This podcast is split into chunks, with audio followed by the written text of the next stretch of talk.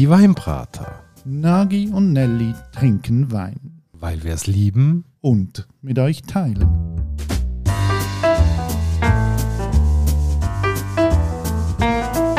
Hoi Nagi. Ciao Nelly und hallo liebe Hörerinnen und Hörer zu einer weiteren Folge von Die Weinbrater. Heute mit einem Wein, wo du von einem Reisli mitgebracht hast, weil du bist ja wieder mal einig im Welschland gewesen. Ja, ich bin wieder mal im Welschland gewesen, in einer von meinen Schweizer Lieblingsstädten. Das ist Lausanne. Ich liebe die Stadt. Die ist so am Hang gebaut. Es ist voll mit Brücken. Alles ist steil, geht auf oder ab. Und ja, es ist einfach eine Stadt, wo ich sehr gerne bin. Kennst du Lausanne ein bisschen? Ich sage jetzt meinst, die eindrücklichste Erinnerung von mir ist Lausanne bei Nacht, äh, wo ich im Militär auf einer Nachtübung unterwegs war und mir dort dann am Bahnhof verladen worden sind in so einen Transportwagen von der SBB. Ja, das tut mir sehr leid. Ich kenne Lausanne auch ein bisschen vom Militär, aber nur weil wir dort in Ausgang haben dürfen. Ich bin so ein bisschen abgelegen in Moudon und so einiges im Monat dürfen auf Lausanne in Ausgang. Ein Highlight. Nein, ich habe natürlich Lausanne sonst auch dürfen kennenlernen, aber irgendwie ist das ein Erlebnis gewesen, das einfach so geblieben ist. Gut. Äh, damals im Militär in Lausanne habe ich hauptsächlich äh, Bier getrunken. Heute, wenn ich so bin, halte ich nach etwas ganz anderem Ausschau, nämlich nach Wein. Wir sind im Wattland, da gibt es wunderbare Wein. Äh, schon wenn man auf Lausanne fährt, oder, dann kommt ja irgendwann der Tunnel und wenn der Zug aus dem Tunnel fährt, ist man mitten im Lavo, der Genfersee ist da, alles ist voll Rebberge. Es ist wie wenn irgendein Dia von einer Traumlandschaft im Zugfenster einfach eingeblendet wird. So ist es mir auch gegangen immer von Bern her, Richtung Lausanne und dann nachher der Blick. Das ist einfach majestätisch. Und dann halt die Rebhänge, wo sich in Wahnsinnsterrassen dort drüber abziehen und halt auch, ich sage jetzt manchmal, eine gewisse kirchliche Geschichte haben. Ja, also der Wein, was heute darum geht, wenn man mit dem Zug aus dem Tunnel fährt, dann schaut man eigentlich schon fast an den Rebhang her.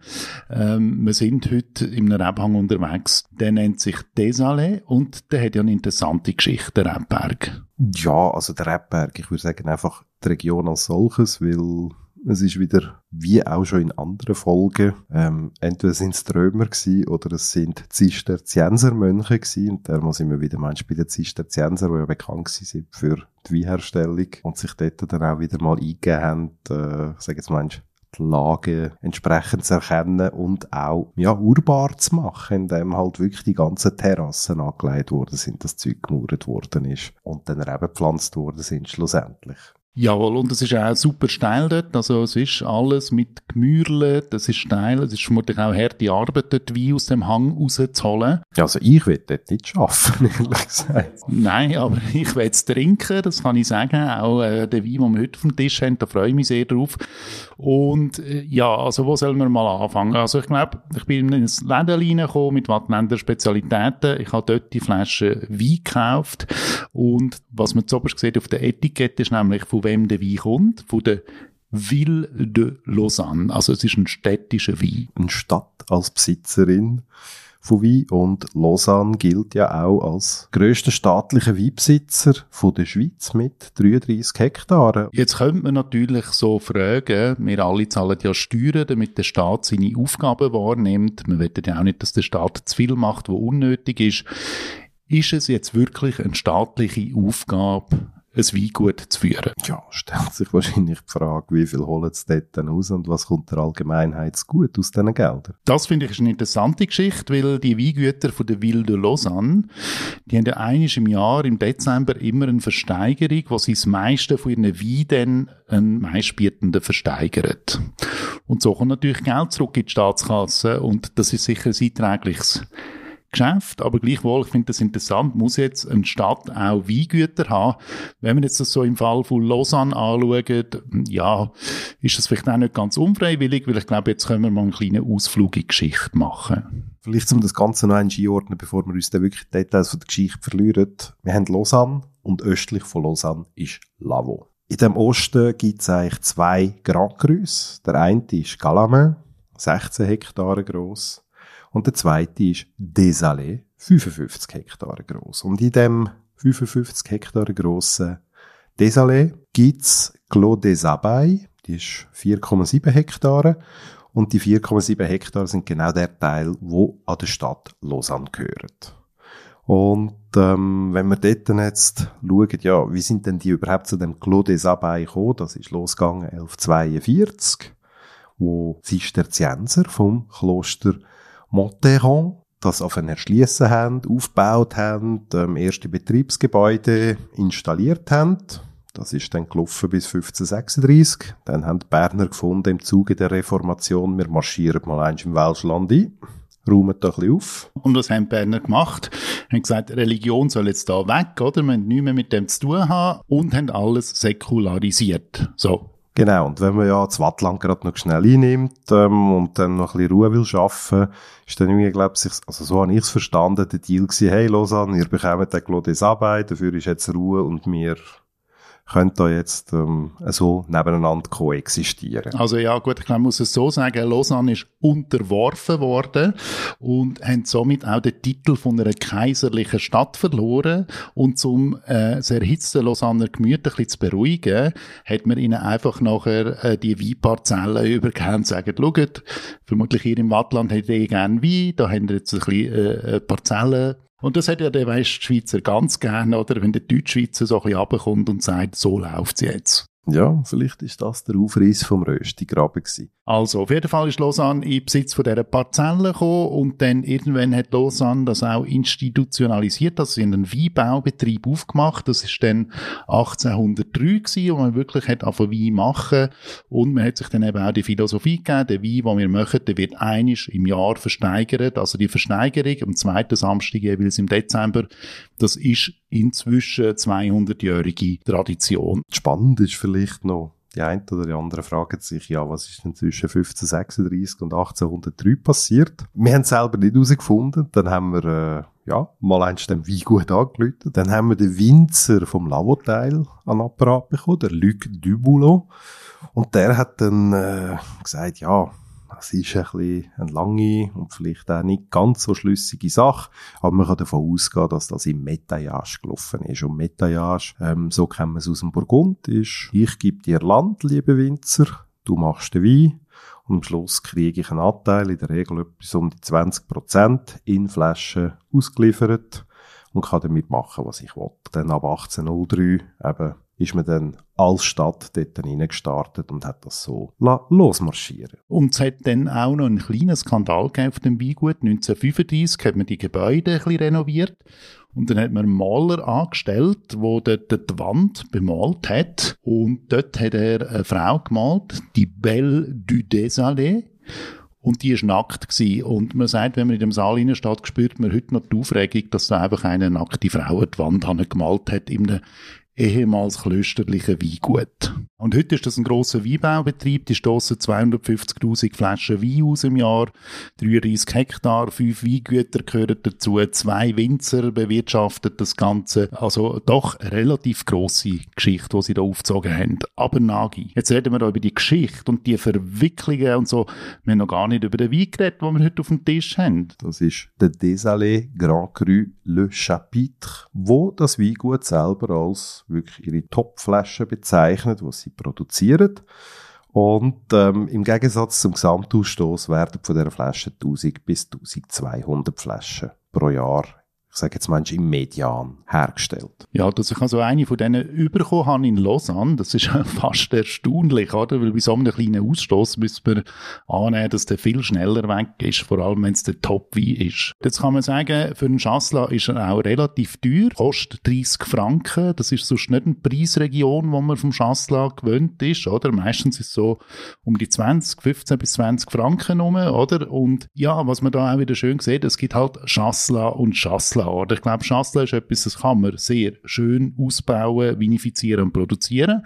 Aber Chasselas, das kann man auch einfach in der Masse und relativ günstig machen. Und das finde ich jetzt spannend. Es gibt halt so auch da bei dem Wein die Spannbreite. Und dann das Spannende bei der Recherche ist ja gewesen, für mich zumindest, äh, da habe ich mir das ein bisschen angeschaut und dann plötzlich merke ich so, ja, es gibt verschiedene Etiketten. Und zwar wirklich verschiedene Etiketten, die auch grafisch unterschiedlich dargestellt sind. Die einen wirklich so auf alt gemacht dann die andere Etikette wieder moderner. Und dann habe ich mich schon so ein bisschen fragen, ja, hat das irgendwie mit der Auktion zu tun, dass man unterschiedliche Etiketten hat, ähm, für die, die dann öffentlich verkaufen, das, was direkt ab Lausanne verkauft wird, äh, sieht anders aus, oder wie läuft das? Und dann auch wieder im Gespräch mit dem Winzer, hat er dann gesagt, nein, nein, ähm, sie tagen da während dem Jahr im Hang entscheiden, welches das dann zum Beispiel der Le Chapitre wird, welches wird zum Beispiel ein Gamme Historique und all die anderen Etiketten, die es noch haben. Und so geht dann das nachher vor sich. Und ähm, finde ich eigentlich schon noch spannend, weil sonst in der Regel ist es ja so, ja, du hast einen Lag und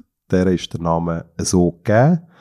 Und dort macht man quasi eine Selektion anhand von den Früchten und wahrscheinlich auch noch ab dem, was man im Fass hat und dann so entscheiden, was wird topfüllig. Jetzt auf dem Wein steht ja auch, dass es ein Grand Cru ist und da sind wir auch ein bisschen irritiert gewesen, wie viel Grand Cru gibt es jetzt in dem Wattland? Wir haben gesagt, es gibt zwei äh, Lagen, wo das zutrifft. Jetzt haben wir aber herausgefunden, es sind noch viel mehr da könnten wir jetzt ein Buch aufmachen und da haben wir gefunden, nein, über das machen wir mal eine separate Folge. Was ist eigentlich in der Schweiz ein Grand Cru?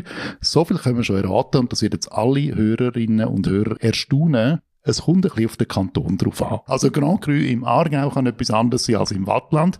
Darum lassen wir mal die Diskussion auf der Seite. Und schauen darum am liebsten gerade mal auf die Etikette drauf. Ja, also die Etikette, du hast es schon angetönt, ist sehr modern, sehr farbig, sehr äh, schlicht. Das steht eben oben mit dem Stadtwappen Ville de Lausanne drauf. Es hat so ein bisschen irgendwie grafische Symbol drauf. Also es ist nichts Aufregendes. Die alte Etikette, die du vorher angetönt hast, die wäre eigentlich viel interessanter, aber auch halt ein bisschen vielleicht verstaubt historisch.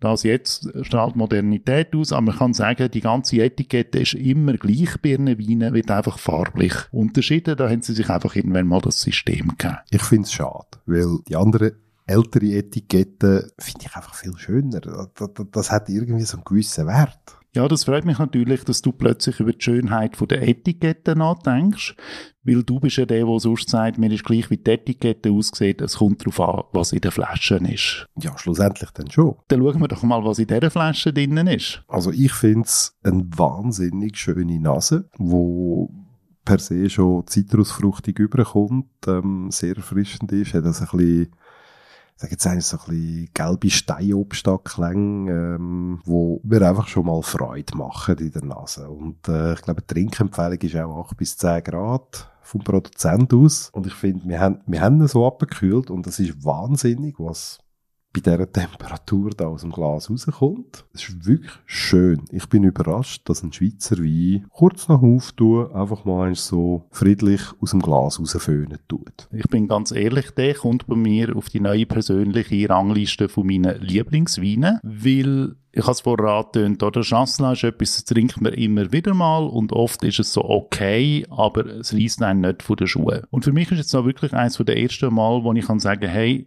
Chasselas, das kann richtig Größe haben. Also wenn ich das reinnehme, finde ich, der entfaltet sich geschmacklich schön, da kommt viel, es hat ein schönes Fruchtaroma, er ist wahnsinnig ausgewogen, du hast es schon gesagt, er hat eine schöne Zitronennote drin.